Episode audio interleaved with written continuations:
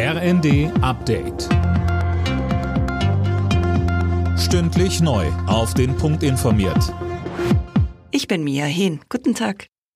Er war der letzte Ministerpräsident der DDR, Hans Modrow. Jetzt ist er im Alter von 95 Jahren gestorben. Alena Tribold. Modrow war vor der Wende ein strammer SED-Funktionär. In der Wendezeit galt er als Unterstützer der Reformpolitik Gorbatschows, verhandelte mit Moskau und sprach mit Helmut Kohl. Von November 1989 bis April 1990 war er der letzte Vorsitzende des DDR-Ministerrats. Nach der Wende machte er weiter in der Politik und zwar für PDS und später für die Linke. Jetzt starb er im Alter von 95 Jahren in einer Berliner Klinik.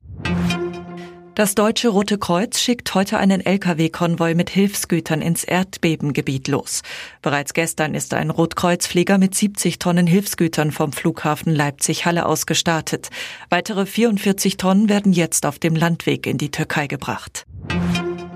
Die USA haben schon wieder ein Flugobjekt über ihrem Territorium abgeschossen, diesmal über Alaska.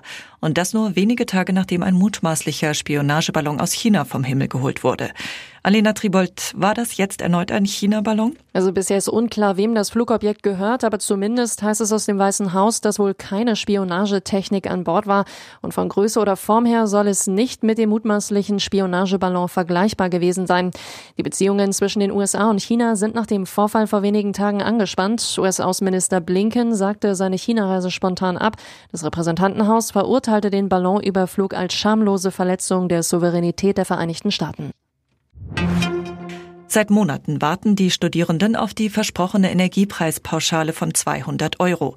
Bundesbildungsministerin Stark-Watzinger macht den Studis jetzt Hoffnung auf baldige Auszahlung. In der Rheinischen Post sagte sie, die digitale Auszahlungsplattform steht weitgehend.